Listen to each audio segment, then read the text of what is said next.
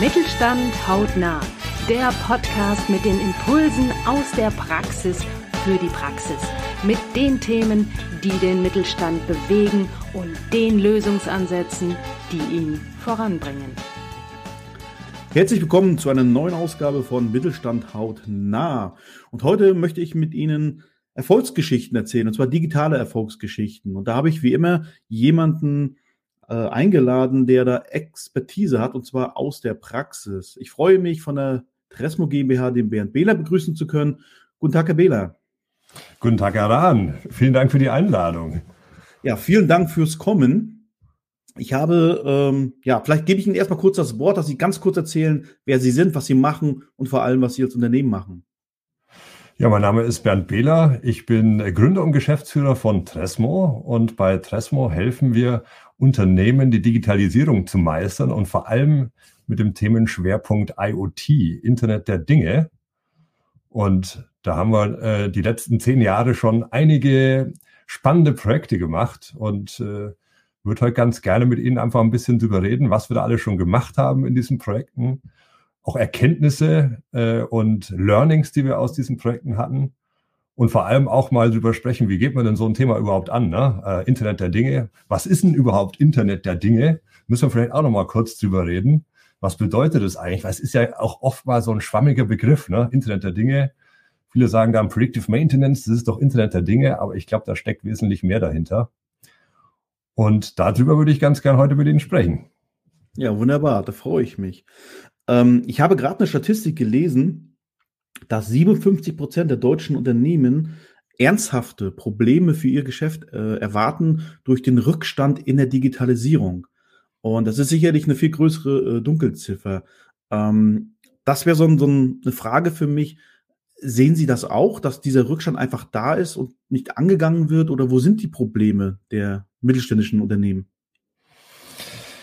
Also es überrascht mich eigentlich, dass äh, schon 57 Prozent das erkannt haben. Ich hätte fast gedacht, es sind weniger, die das erkannt haben. Aber ich glaube, die Pandemie hilft da vielleicht auch ein bisschen, die Wichtigkeit der Digitalisierung äh, zu erkennen. Und ähm, natürlich haben wir momentan auch äh, einen enormen Fachkräftemangel in Deutschland. Ne? Also wenn es darum geht, Digitalisierung anzuschieben, dann ist oftmals auch ein Thema, wie mache ich es denn eigentlich? Wo, wo kommt denn eigentlich die Expertise her, damit ich überhaupt Digitalisierung angehen kann? Und das ist sicherlich ein zentrales Thema, warum es da ein bisschen stockt. Äh, auf der anderen Seite ist auch äh, oftmals die Frage, wie fange ich denn eigentlich an, so eine Digitalisierung? Und was bedeutet es eigentlich, Digitalisierung für mich und mein Unternehmen, wenn ich jetzt ein Mittelständler bin und ich bin vielleicht im produzierenden Gewerbe, stelle Geräte her oder Maschinen was bedeutet dann eigentlich äh, Digitalisierung und Internet der Dinge für mich? Geht es darum, äh, das Faxgerät zu ersetzen und zu sagen, ich, äh, ich arbeite jetzt mit E-Mail? Oder kann ich da eigentlich noch viel, viel spannendere Sachen machen? Und ich glaube, ja, da kann man noch viel, viel spannendere Sachen machen. Nämlich, also großes Schlagwort ist ja smarte Produkte machen. Hm. Und äh, das ist ein großer Schritt vom physischen, sage ich mal, dummen Produkt hin zu einem smarten Produkt. Aber das ist ein Schritt, der sich lohnt und äh, den viele, glaube ich, äh, gerade beginnen zu verstehen, ähm, was oder ich sag mal anfangen zu verstehen, was könnte ich denn eigentlich machen, wenn mein Produkt plötzlich smart wäre. Ja. Und wenn man da anfängt, drüber nachzudenken, ähm, dann tritt man meistens eine Kette in Gang, ja. äh, weil da ganz viele Folgeschritte dann eigentlich äh, äh, kommen. Und äh, im Endeffekt geht es bei Internet der Dinge um, äh, um den Unterschied ja auch zwischen Offline und Online. Also Internet, ich, ich weiß nicht, vom Alter her bin ich ja noch im Alter, wo ich noch in einer Offline-Welt äh, groß geworden bin. Da hat da hat's äh, Computer gegeben, die haben äh, Disketten gehabt, die man von A nach B getragen hat. Lochkarten habe ich nicht mehr erlebt, aber Disketten. Und ich habe das ja hautnah mitbekommen, ähm, wie das dann war, als es langsam losging mit Vernetzung und online zu, äh, online zu werden. Und was sich da in den letzten Jahren getan hat, allein an Möglichkeiten, ist schon unglaublich. Ne? Wenn ich mir heute mein Essen bestelle, dann wird alles digital abgebucht. Ich kann online kommunizieren auf unterschiedlichsten Wegen, Videokonferenzen machen, muss nicht mehr so viel verreisen wie früher. Und ähm, genau diesen Schritt von offline zu online, den muss man sich mal aus Unternehmensperspektive stellen. Wenn ich mir denke, ich bin das Unternehmen und ich stelle jetzt diese Produkte her, die Produkte, sobald ich die verschicke oder sobald ich die verkaufe, sind die eigentlich offline. Weil ich habe ja keinen, ich habe keinen Draht mehr zu diesen Produkten. Und meine Kunden, die sind meistens auch noch offline, weil ich bin nicht verbunden, bin nicht vernetzt mit meinen Kunden. Und darum geht es eigentlich beim Internet der Dinge zu sagen, das, was offline ist, das bringe ich jetzt online, weil dadurch entstehen ganz, ganz tolle neue Möglichkeiten. Also sprich, ich vernetze meine Pro Produkte, die ich produziere, mit mir und meinem Unternehmen, sodass ich Daten austauschen kann und mhm. tolle Dinge tun kann. Und ich vernetze meine Kunden mit mir und meinem Unternehmen über eine App zum Beispiel. Und dann habe ich auch plötzlich die Basis geschaffen für ganz, ganz neue Dienste, die ich machen kann. Und da sind wir eigentlich schon beim ersten Schritt, bei dem es, äh, um dem es bei Internet der Dinge geht, erstmal eine Vernetzung herstellen, weil das ist die Basis. Früher war es die Internetleitung. Man muss erstmal dafür sorgen, überhaupt die Basis zu haben, die Infrastruktur, um darauf dann ähm, tolle Dinge zu machen. Hm. Also das vielleicht auch mal so auch nochmal einhaken, ich möchte vielleicht mal ganz klar formulieren. Ähm, dass ein Internet der Dinge bedeutet eben nicht, ein, einen Kommunikationsweg nur zum Kunden aufzubauen, um irgendwie eine Unternehmensbotschaft zu verbreiten oder ein Newsletter zu verschicken oder ein Werbemedien zu verschicken, sondern tatsächlich, dass hier ein äh, echter Austausch äh, auch stattfindet und letztendlich die Produkte auch für den Kunden, äh, sage ich mal, effizient so zu gesteigern, dass die Wirkung tatsächlich noch vervielfacht werden kann.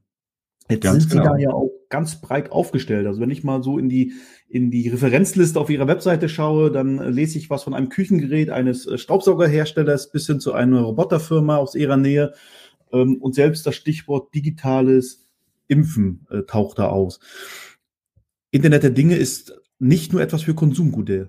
Das wird, glaube ich, auch häufig so missverstanden. Ja. Sondern im Grunde gibt es einen Bereich, wo es keine smarten Produkte geben kann. Aus meiner Sicht nicht. Also letztendlich äh, kann man so äh, sehr, sehr viel digitalisieren. Ähm, natürlich ähm, ist es einfacher, wenn es äh, schon Produkte sind, die elektrisch in irgendeiner Form sind und jetzt nicht ja.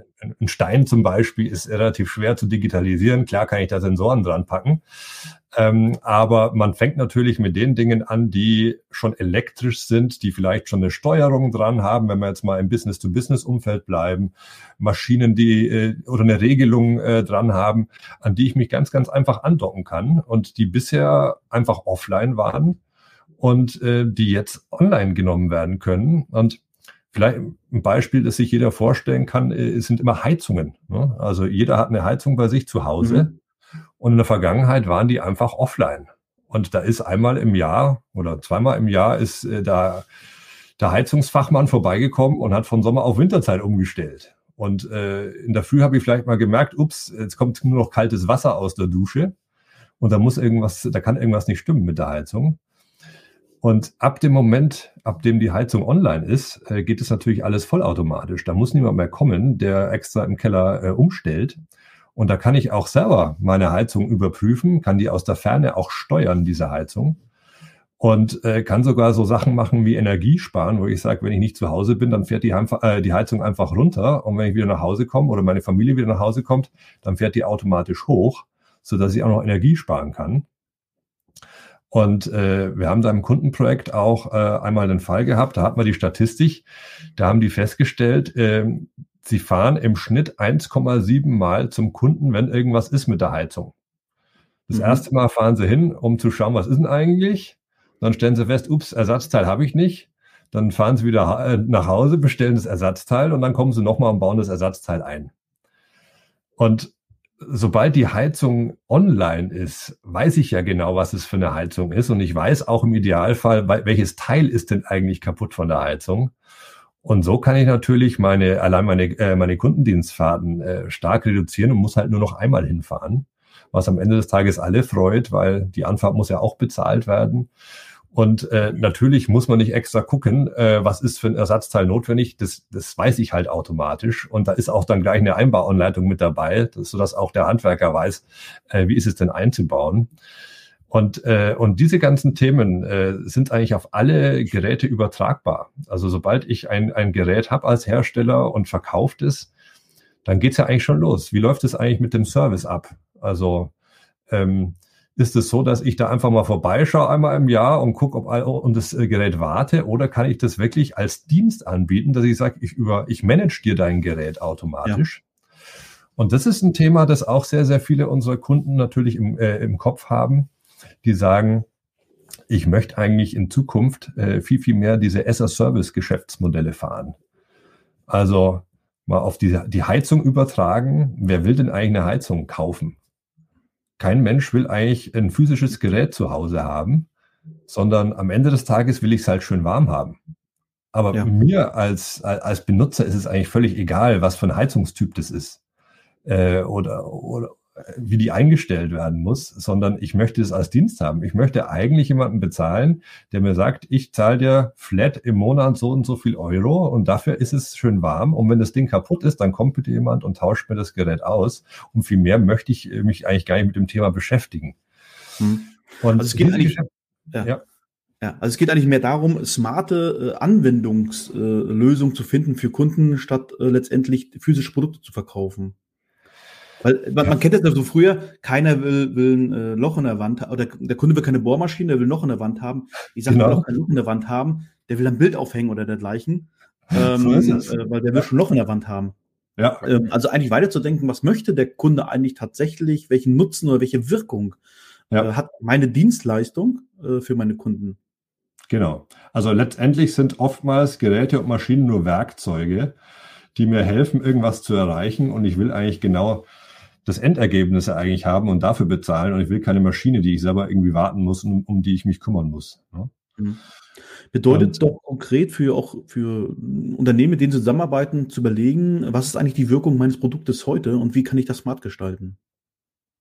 Ja, definitiv. Also ähm, und das ist natürlich auch äh, ein ganz großer Change oder, oder Wechsel, der in so einem Unternehmen stattfinden muss, weil bislang äh, war die Geschichte eigentlich zu Ende, sobald das Gerät verkauft war.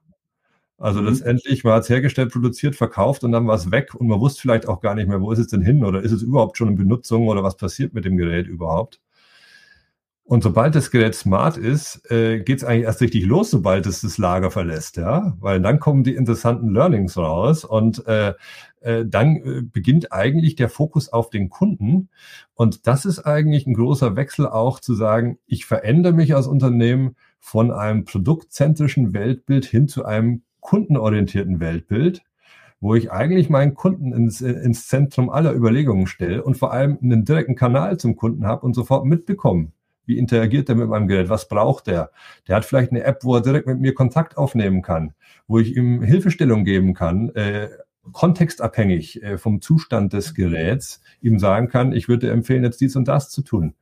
Über das der Kunde vielleicht auch Nachbestellungen machen kann und nicht raussuchen muss, ja, welche Tonerkassette passt denn jetzt in den Drucker rein, sondern letztendlich weiß ich ja schon, was er für einen Drucker hat und ich kenne die Tonerstände und ich kann ihm auch schon das richtige Modell anbieten.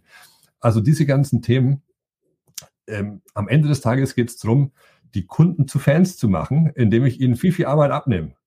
Ja. Und ähm, häufig haben eben Mittelständler, vor allem produzierende Gewerbe, häufig diese, ihr physisches Produkt im, im Zentrum allen Handelns und das ist teilweise auch ein, ein, ein hartes Umdenken, das da notwendig ist, in den ganzen Firmenstrukturen auch zu sagen, ich mhm. stelle jetzt gnadenlos den Kunden in den Mittelpunkt und ich fange auch an, von dem zu lernen. Ja. Das ist häufig auch so ein Thema, ähm, man will dann, man, man, betrachtet auch dieses Internet Dinge oder diese Digitalisierung als einmaliges äh, Unterfangen, wo ich sage, da muss ich jetzt einmal was programmieren lassen oder ich bestelle mir eine Software, die installiere ich einmal und dann bin ich fertig. So ist es halt leider nicht bei Digitalisierung, sondern es ist nach und nach am Kunden sich orientieren zu lernen, mit was Kleinem anfangen, wo ich sage, ich kann Mehrwert stiften für den Kunden und von da aus weiter zu lernen und das um zusätzliche Funktionen zu ergänzen. Und das ist äh, ein Thema, das eigentlich nicht aufhört, sondern das äh, der Beginn einer langen Reise ist bei der ich sage, neben meinem physischen Produktangebot habe ich, fange ich an, ein digitales Produktangebot aufzubauen und neue Dienste, digitale Dienste zu verkaufen, mit dem Wissen, dass diese digitalen Dienste in der Zukunft den Unterschied machen werden.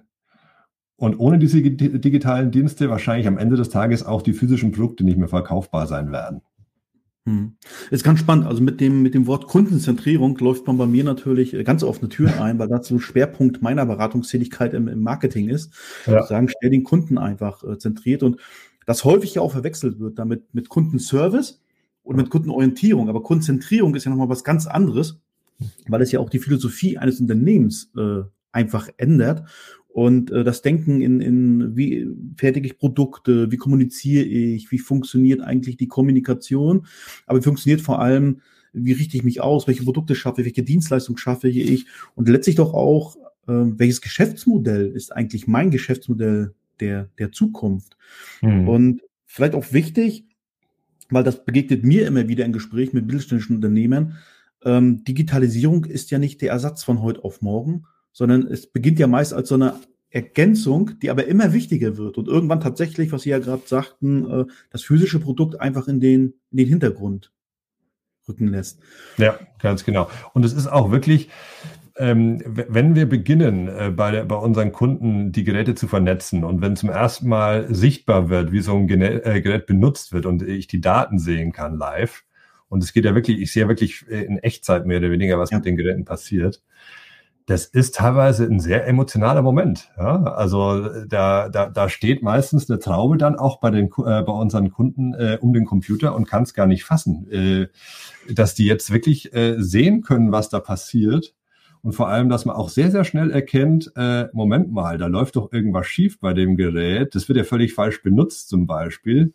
Oder, hm, der Kunde bräuchte eigentlich ein viel größeres Gerät, weil äh, der, der fährt eigentlich immer an der, an der Belastungsgrenze und eigentlich müssten wir mit dem mal reden, weil dem könnte man irgendwie was, was ganz Tolles anderes anbieten. Da geht's ja eigentlich schon los. Ne? Also ja. plötzlich habe ich ein Sichtfenster nach draußen, das ich vorher nicht hatte. Und das ist eben der Anfangsimpuls, der immer notwendig ist, zu sagen, ey, ich verbinde natürlich erstmal die Geräte und dann habe ich die ersten Erkenntnisse und dann muss ich aber natürlich dieser Umbau des Unternehmens dann um den Kunden herum, um diese Erkenntnisse herum, diese Prozesse dann auch zu gestalten, dass es auch angenommen wird. Das ist natürlich was, was, äh, was ich nicht mit einer Software erschlagen kann, sondern das ist was, da geht's um, ähm, das geht auch nicht ohne Rückhalt äh, von der Geschäftsführung, also solche, solche Changes durchzuführen im Unternehmen. Deswegen ist so ein Digitalisierungsprojekt auch immer was, was jetzt nicht äh, jemand machen kann, der, äh, ja, wir haben es häufig schon erlebt, da wird dann, äh, kommt ein Werkstudent, da sagt man hier, kümmere dich mal um die Digitalisierung, mach da mal was. Es funktioniert aber nicht äh, auf die Art und Weise. Ne? Also es muss von oben ganz klar vorgegeben werden, die Stoßrichtung. Ähm, wir wollen digitalisieren, wir wollen die ersten Versuche machen mit digitalen Geschäftsmodellen. Und klar, auch, auch da ist es, man baut etwas Neues auf und es wird auch nicht vom ersten Tag an ähm, Erträge bringen. Man muss mhm. erst mal vorinvestieren. Das ist auch sowas, was wir häufig feststellen. Ja, wir würden da schon was machen, aber es muss sich halt rechnen. Ne? Und wenn es nicht rechnet, dann, dann wissen wir schon gar nicht, ob wir es machen wollen. Ja, ich glaube, das ist ein ganz wichtiger Punkt. Ne? Also zwei ganz wichtige Sachen würde ich jetzt nochmal wirklich explizit herausziehen, was Sie gerade gesagt haben. Digitalisierung Geschäftssache. Ja, das ist nicht irgendwo auszugliedern, sondern das sollte ähm, Chefsache sein, beziehungsweise eine Stabsstelle, die direkt an, an die Unternehmensführung äh, berichtet und das leitet, unabhängig von, von einer äh, ja, Linienfunktion zu irgendeiner Abteilung. Ja. Und das zweite ist, äh, das ist wirklich eine langfristige Geschichte. Ich glaube, man muss ja. tatsächlich die Vision haben und sagen, da möchten wir mal hin. Äh, das ja. ist möglich, aber das wird eben äh, auch ein paar Euro kosten über die nächsten Jahre und die Erträge kommen erst in Jahren. Ja. Ähm, ich glaube, das ist auch ganz wichtig zu verstehen, dass man da auch Budgets anders denken muss, als man es vielleicht klassisch bei einer Budgetplanung tut. Ja, und vor allem ganz, ganz klein anfangen. Also öfters haben wir das Thema, da werden äh, hunderte von Funktionen schon vorgeplant, die man dem Kunden geben könnte, ohne überhaupt mit dem Kunden mal gesprochen zu haben und auch äh, mhm. überhaupt zu wissen, braucht er diese Dinge denn überhaupt? Und dann wird es natürlich sehr teuer, die alle zu programmieren. Und am Ende stellt man fest, die werden alle überhaupt nicht benutzt. Der hätte eigentlich ein ganz anderes Feature gewollt. Also da wirklich sich einen Anwendungsfall suchen und sagen, den, den zu verifizieren, auch mit Kunden mhm. zu sprechen, die mit einzubeziehen, den umzusetzen und von da aus weiterzugehen, ist ein ganz wichtiges Thema, um auch nicht unnötig Kosten oder äh, anzusammeln und zu sagen, hier, ich gebe jetzt hier gleich mal siebenstellig aus für meine erste App und, äh, und stelle dann fest, hm, wird vielleicht nicht verwendet. Oder ich will mhm. dann vielleicht auch gleich äh, von den paar Kunden, die natürlich am Anfang drauf sind, weil auch da, also man wird nicht von einem Schlag, von einem Tag auf den nächsten äh, Hunderttausende von Kunden da drauf haben. Also kommt natürlich immer ganz auf das äh, Geschäftsumfeld an. Es gibt solche Szenarien, aber ja. normalerweise sind auch da die, die Kunden so, dass, dass man sagt, man macht erstmal eine Testphase sowieso mit, sage ich mal, bekannten Kunden, wo man sagt, die zieht man ein bisschen näher, innerer Kreis mit dazu, die probieren das dann mal aus, sammelt da nochmal Feedback, so eine Art Feldtest auch. Und dann skaliert man das langsam. Also es ist nicht so, dass man das einmal umsetzt und dann sagt so, zack, und jetzt rollt der Rubel, sondern das ist ein, mehrjähriges Unterfangen. Aber Unterfangen kann man nicht sagen, ein mehrjähriger ähm, Reise, die man beginnt, die sich sicherlich rechnen wird, aber nicht von Tag eins an. Ja, also ganz, ganz wichtig, glaube ich, tatsächlich dieses, dieses Step-by-Step starten und nicht auf einmal, äh, ich meine, Rom wurde auch nicht an einen Pack gebaut, sagt man ja so schön. Ich glaube, das gilt ja. auch in der Digitalisierung. Ähm, und ganz wichtig ist eben auch, die, die Menschen mitzunehmen. Und mit Menschen meine ich jetzt sowohl die Kunden, ja. braucht er das. Also ich stelle mir das gut vor, was Sie gerade sagten, wenn die Leute vor dem Bildschirm stehen und auf einmal merken, der Kunde macht mit meinem Produkt ganz was anderes, als ich mal gedacht habe. Ähm, und natürlich auch die Mitarbeiter im Unternehmen. Ich glaube, das ist auch so, so eine Baustelle, die man nicht unterschätzen darf. Ähm, ich weiß es, wenn, wenn Digitalisierungsprojekte laufen, wie zum Beispiel der Kundenservice soll durch Chats erweitert werden dass dann häufig auch eine Angst entsteht bei den Mitarbeitern, ich werde hier wegdigitalisiert. Mhm. Ähm, aber es geht ja gar nicht darum, Mitarbeiter äh, zu ersetzen, sondern ihnen die Freiräume zu geben für Dinge, die ja nun wirklich wichtig sind im Unternehmen, produktiv ja. zu Unternehmen. Und wenn ein Kunde irgendwelche Vertragsdaten haben will, ja, dann kann das heute ja letztendlich automatisiert geliefert werden, ja, ja. bis zu einem gewissen Grad. Ähm, und der Mitarbeiter, der sonst mit ihm telefoniert hätte, nie das am Telefon gesagt hätte, ist natürlich frei, äh, letztendlich kreative und wirklich äh, Dinge zu machen. Das heißt, Digitalisierungsprojekte heben das Potenzial, das ich als Unternehmen habe. Definitiv, ja, kann, kann ich so nur bestätigen. Ja. Ähm, ja, vielen Dank. Wir nähern uns langsam schon unserer, unserer äh, Zeit. Es geht aufs Ende zu. Ähm, eine Frage noch. Digitalisierung, das Know-how. Holt man sich am besten extern, um erstmal abklären zu lassen? Wie, wie gehen Sie das bei äh, Ihnen an? Ja, es ist äh, sehr schwierig. In, also viele herstellende Unternehmen haben selten IT-Kompetenz im Haus in der Form, dass sie sagen, sie könnten diese, diese Digitalisierung stemmen. Also es gibt zwar ja. Äh, IT-Abteilungen, aber meistens ist die Aufgabe von einer IT-Abteilung, äh, die Arbeitsgeräte am Laufen zu halten und vielleicht Daily auch das System, ja. Und ähm, aber nicht äh, Apps äh, zu erstellen, die rausgehen oder digitale Prozesse oder äh, Kundenprozesse aufzubauen. Äh, da endet es dann meistens schon von der Expertise. Und klar kann man sagen, man versucht sich intern eine Mannschaft aufzubauen, die das übernimmt. Die Schwierigkeit ist momentan durch den Fachkräftemangel können sich viele Know-how-Träger ihren Arbeitsplatz aussuchen und die gehen mhm. selten äh, als erste ihrer Art in, in solche Unternehmen, wo sie sagen, außer ihnen ist da niemand da, mit dem sie eigentlich sprechen können. Und ähm, deswegen wird es äh, in der heutigen Zeit wahrscheinlich nicht funktionieren und sie, sie können es gar nicht ohne einen Partner angehen. Das heißt, sie brauchen einen Partner. Es muss sehr, sehr hoch aufgehängt sein. Sie haben vorhin auch schon gesagt, es muss eigentlich so eine Art Stabstelle sein, äh, die dieses Thema treibt. Und ähm, Meistens muss es dann sowas wie einen Digitalisierungsbeauftragten geben, der als Brückenkopf für den Partner da ist und äh, diese ganzen Themen steuert und vor allem auch alle im Unternehmen zusammenbringt oder an einen Tisch bringt. Denn das ist kein Thema, das sich in einer Abteilung alleine angehen kann, sondern müssen alle zu, zusammenarbeiten. Und letztendlich ist es auch, also dieses äh, Verbinden von Geräten und Kunden über Apps zum Beispiel, ist die erste Phase, das muss man auch wissen. Also mhm. erstmal diese Infrastruktur schaffen. Und darauf, sagen wir, kommen dann eigentlich noch zwei weitere Phasen obendrauf, äh, die eigentlich auch notwendig sind. Nämlich, äh, also neben dieser Connect-Phase, die Integrate-Phase, wo wir sagen, man bringt diese ganzen Datentöpfe, die im Unternehmen sind, mal alle zusammen. Ich habe ja im ERP-System Daten. Ich habe jetzt Daten, die plötzlich äh, aus dem Feld kommen von den Geräten. Ich habe Daten, die von Apps kommen. Das muss ja alles mal zusammengebracht werden, weil erst dann kann ich ja wirklich äh, Potenzial ja. heben aus diesen Daten. Und wenn ich das geschafft habe, diese Integrate-Phase, also wir haben Connect, Integrate, und dann kommt eigentlich erst diese Automate-Phase, wo ich sage, ich kann jetzt wirklich anfangen, Dinge zu automatisieren. Prozesse, die vorher manuell waren, kann ich plötzlich automatisch machen.